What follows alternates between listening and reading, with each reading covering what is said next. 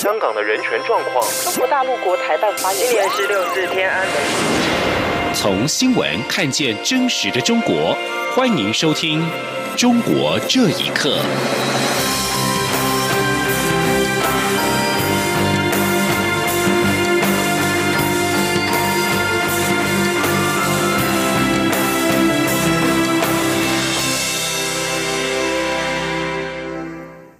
听众朋友们，晚安，欢迎收听《中国这一刻》，我是李自立。世界卫生大会 （WHA） 网络报名在今天截止，台湾未接获与会邀请函。卫生福利部发言人王哲超今天晚间表示，卫福部部长陈时中仍会率团到瑞士日内瓦，让国际看见台湾对世界卫生的贡献。世卫组织 （WHO） 在中国压力下，连续三年没有邀请台湾参与 WHA。中共当局以其片面所设定的一个中国原则，阻挠台湾的参与。中国外交部发言人耿爽今天更声称，中方不同意台湾参与今年的 WHA。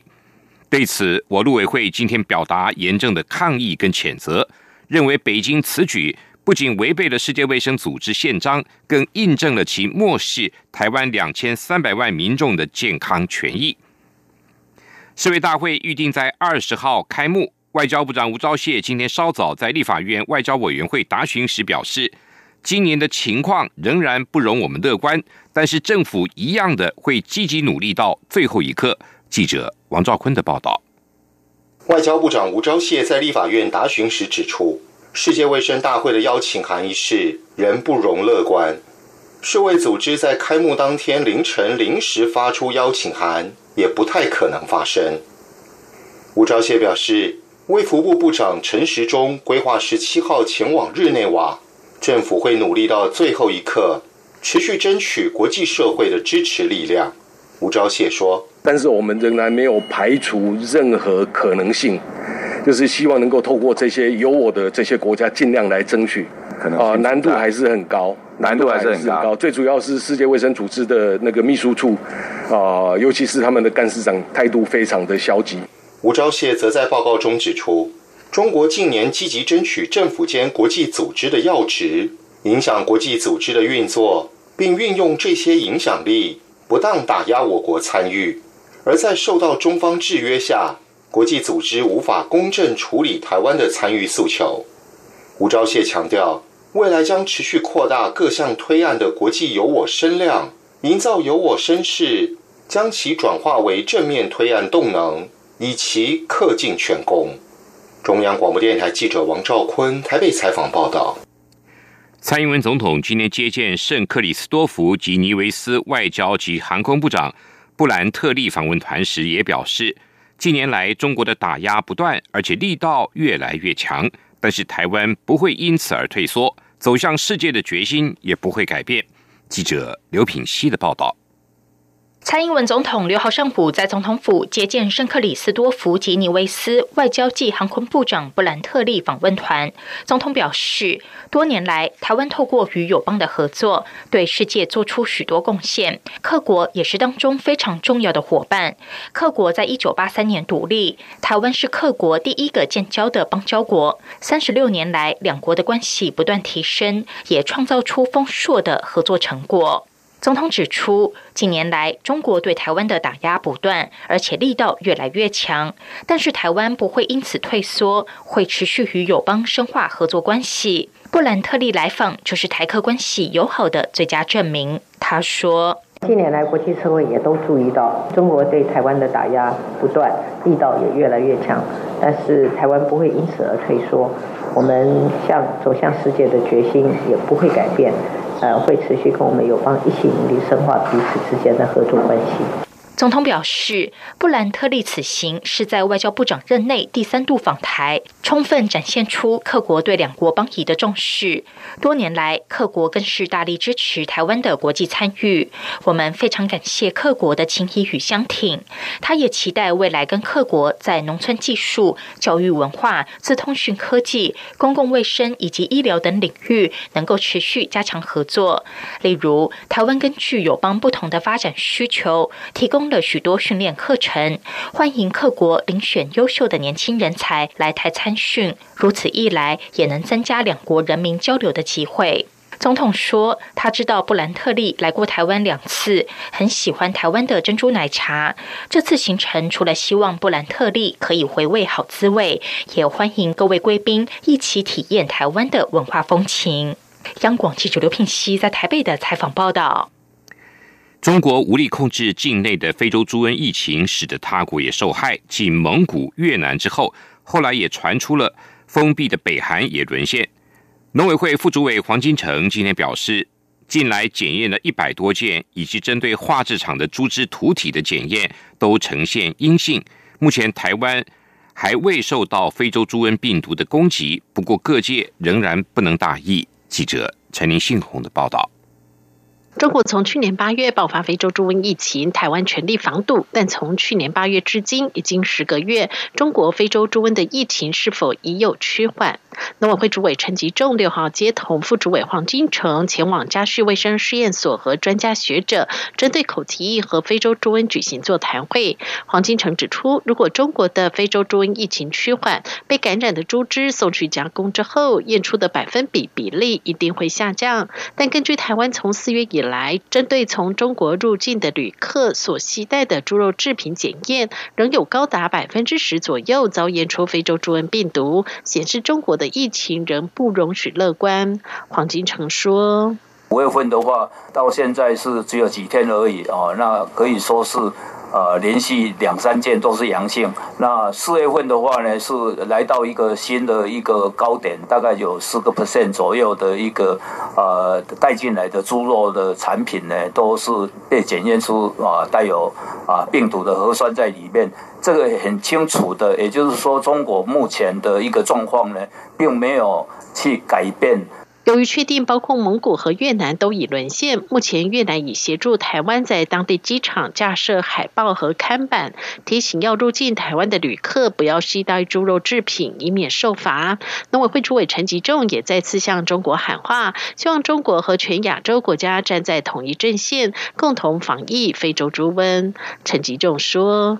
所以，我们这里还是要正式呼吁中国，我们还是期待站在整个全球的这个粮食需求的角度，是不是在针对惠州猪瘟的部分，亚洲所有的国家应该要来共同合作，不止在技术的合作，在整个防疫的这个宣导，他如果愿意在他的机场港口做宣导，绝对会比我们在所有的这样的边境的主角会更有效率。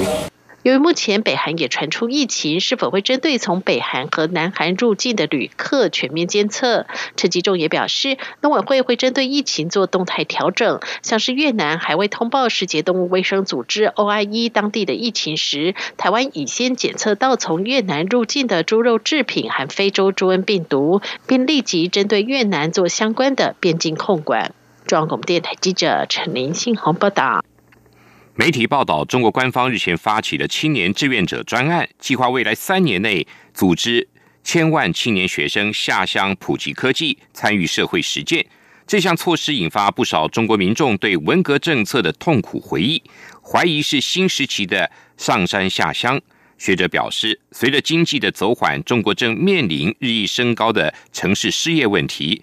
于是，当局就像毛泽东当年一样，采取了同样的手法，以上山下乡来减缓社会压力。请听以下报道。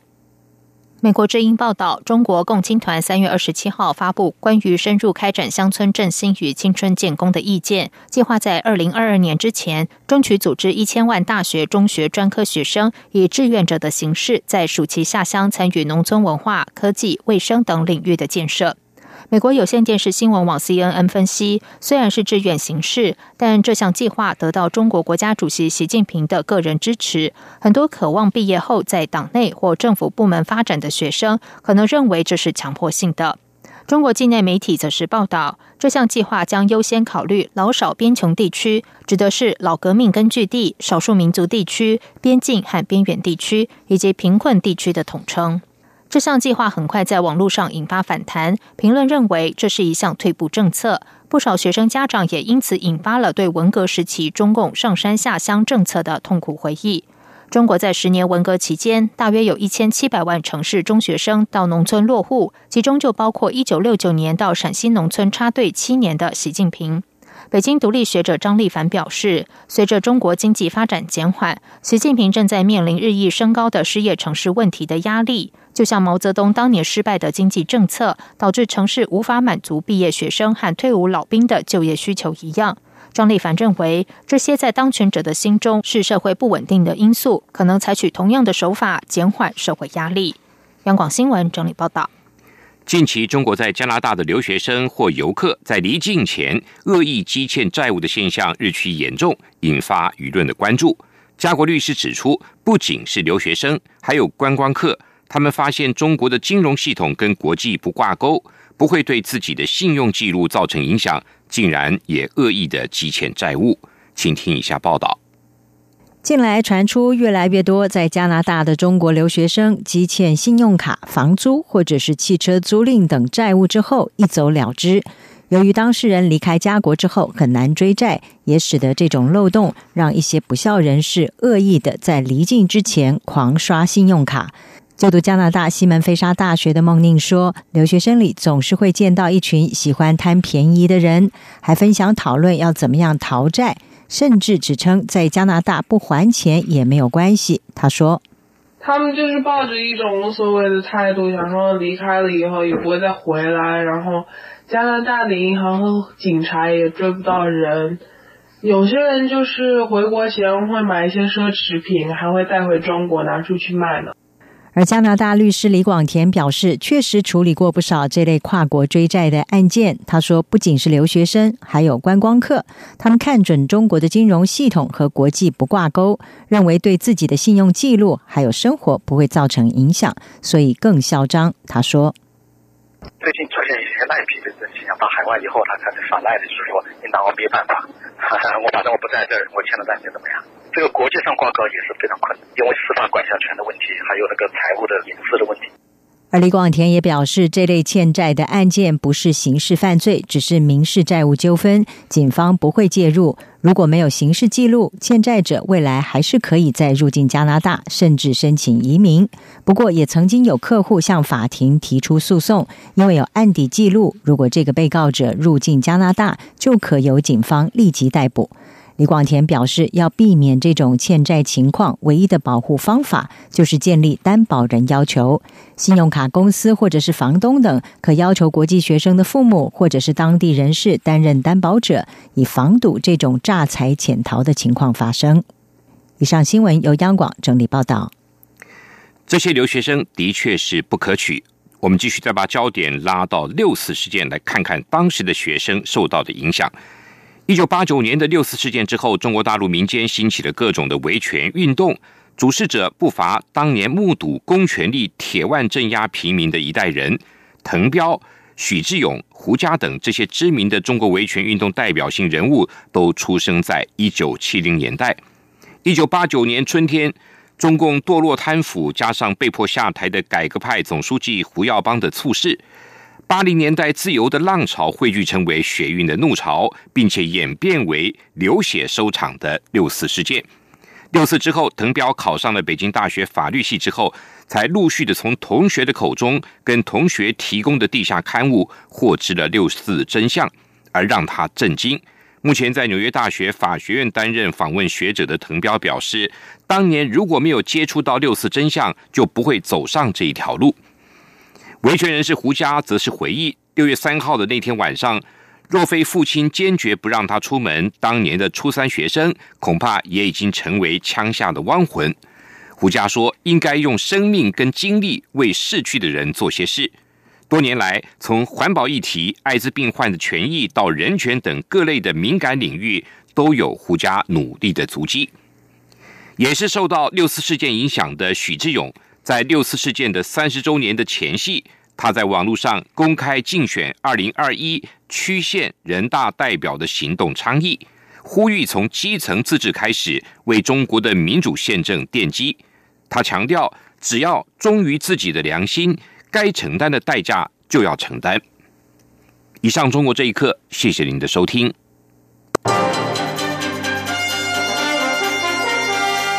是中央广播电台台湾之音。